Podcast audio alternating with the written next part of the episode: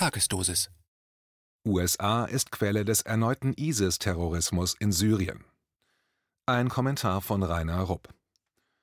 In jüngster Zeit mehren sich wieder die Angriffe auf syrische Stellungen von Terroristen des selbsternannten Islamischen Staates von Irak und Syrien (ISIS), die auf ein Wiedererstarken der mit modernen Waffen ausgerüsteten und mit mittelalterlicher Grausamkeit operierenden Terrororganisation in den von den USA völkerrechtswidrig besetzten Gebieten in Ostsyrien zurückgehen. Tatsächlich stecken die kriminellen Kriegstreiber in Washington hinter dieser Entwicklung. Warum das so ist, das hat diese Woche der investigative, auf geopolitische Zusammenhänge spezialisierte US-Journalist Tony Cartalucci in seinem Artikel deutlich gemacht, der aktuell unter dem Titel USA wollen Terrorismus in Syrien verlängern, nicht ihn besiegen US seeks to prolong terrorism in Syria, not defeat it erschienen ist.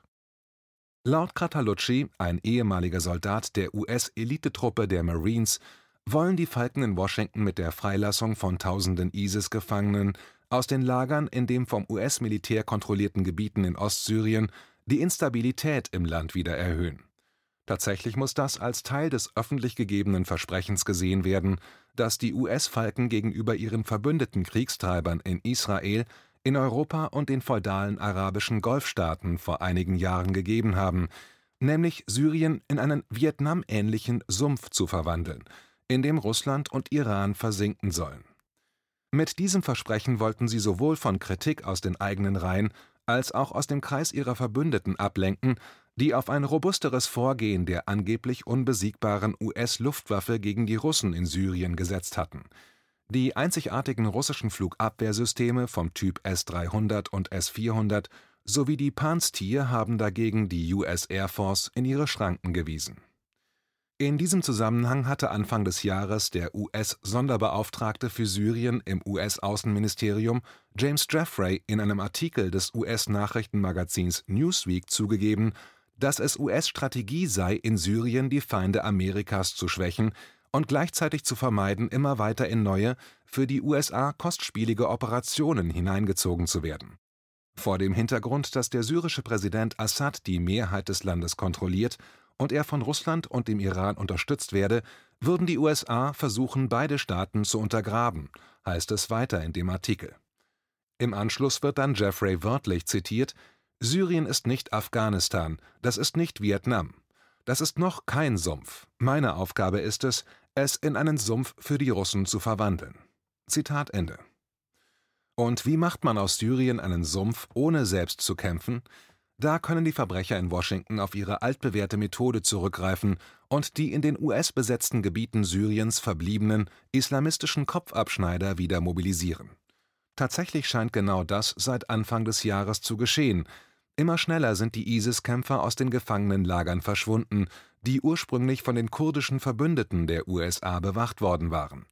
Aber mit den türkischen Angriffen gegen die Kurdengebiete Anfang des Jahres haben die Kurden einen Großteil ihrer Wachmannschaften abgezogen und in den Kampf gegen die Türken geschickt. Die Folge war, dass immer mehr Sicherheitslücken bei der Bewachung der Tausenden von ISIS-Gefangenen in den Lagern entstanden, die sich in der US-kontrollierten Zone befanden. Zugleich hat das US-Militär nichts getan, um die Lücken zu schließen, und es hat absichtlich weggeschaut, als sich die Gefangenenlager immer schneller leerten. Auch die wichtigsten Ölquellen Syriens liegen in den von den US-Besatzern kontrollierten Gebieten. Nach offizieller US-Lesart hält das US-Militär die syrischen Ölfelder im Südosten des Landes unter seiner Kontrolle, um sie vor einem erneuten Zugriff der wieder erstarkenden islamistischen Kopfabschneider zu schützen. Das verträgt sich allerdings nicht mit der passiven Fluchthilfe für ISIS-Kämpfer aus den Gefangenenlagern durch das Wegschauen des US-Militärs.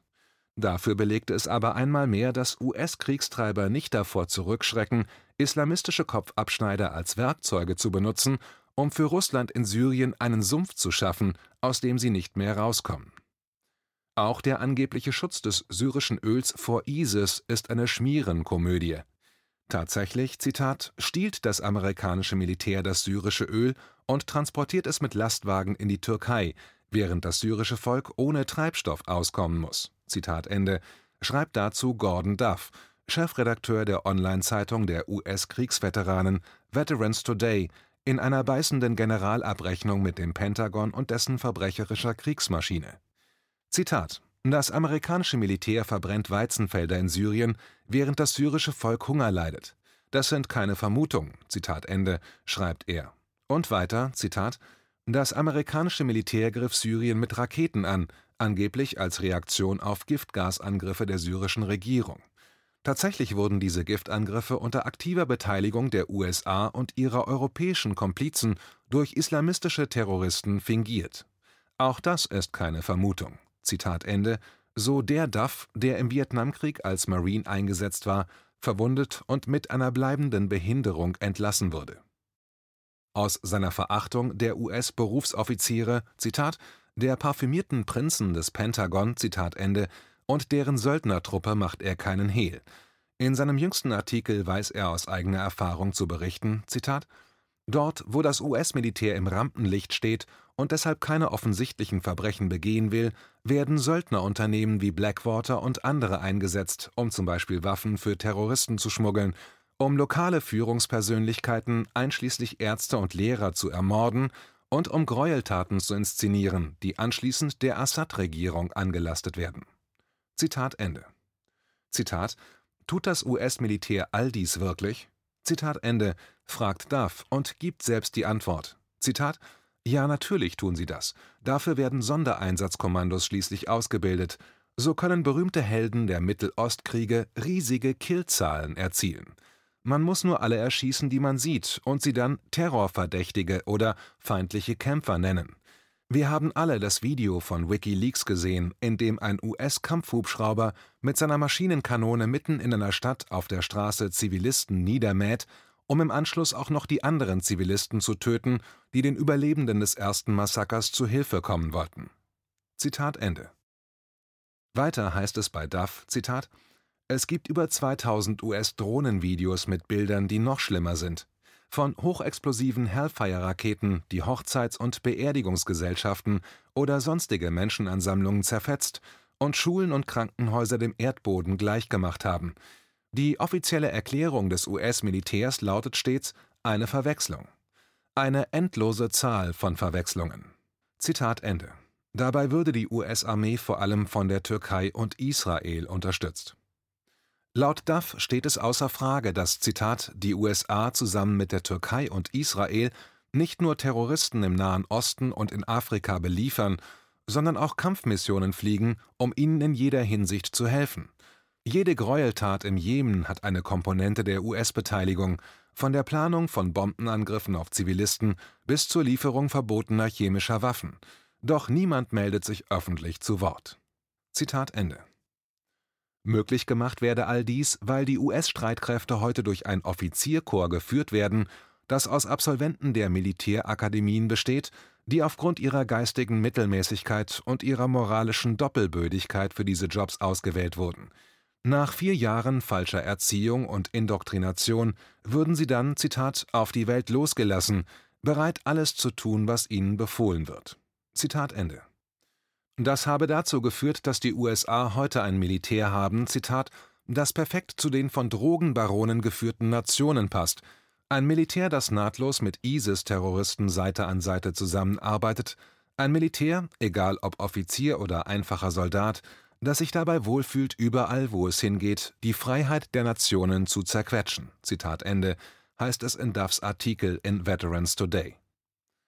Der Artikel schließt mit der Feststellung, dass, Zitat, die Unterstützung von Terroristen, die Zerstörung der Infrastruktur der Länder, die nicht klein beigeben, der Diebstahl von Öl, die Unterbrechung der Wasserversorgung der belagerten Bevölkerung, die Durchsetzung von Seeblockaden, die die Einfuhr von Nahrungsmitteln und medizinische Versorgung unmöglich macht, dass das alles heutzutage zur US-Militärpolitik gehört. Zitat Ende. All dies werde von einem Militär durchgeführt, das eher einer kriminellen, Zitat, Söldnertruppe gleicht, als der Armee eines Nationalstaates. Zitat Ende.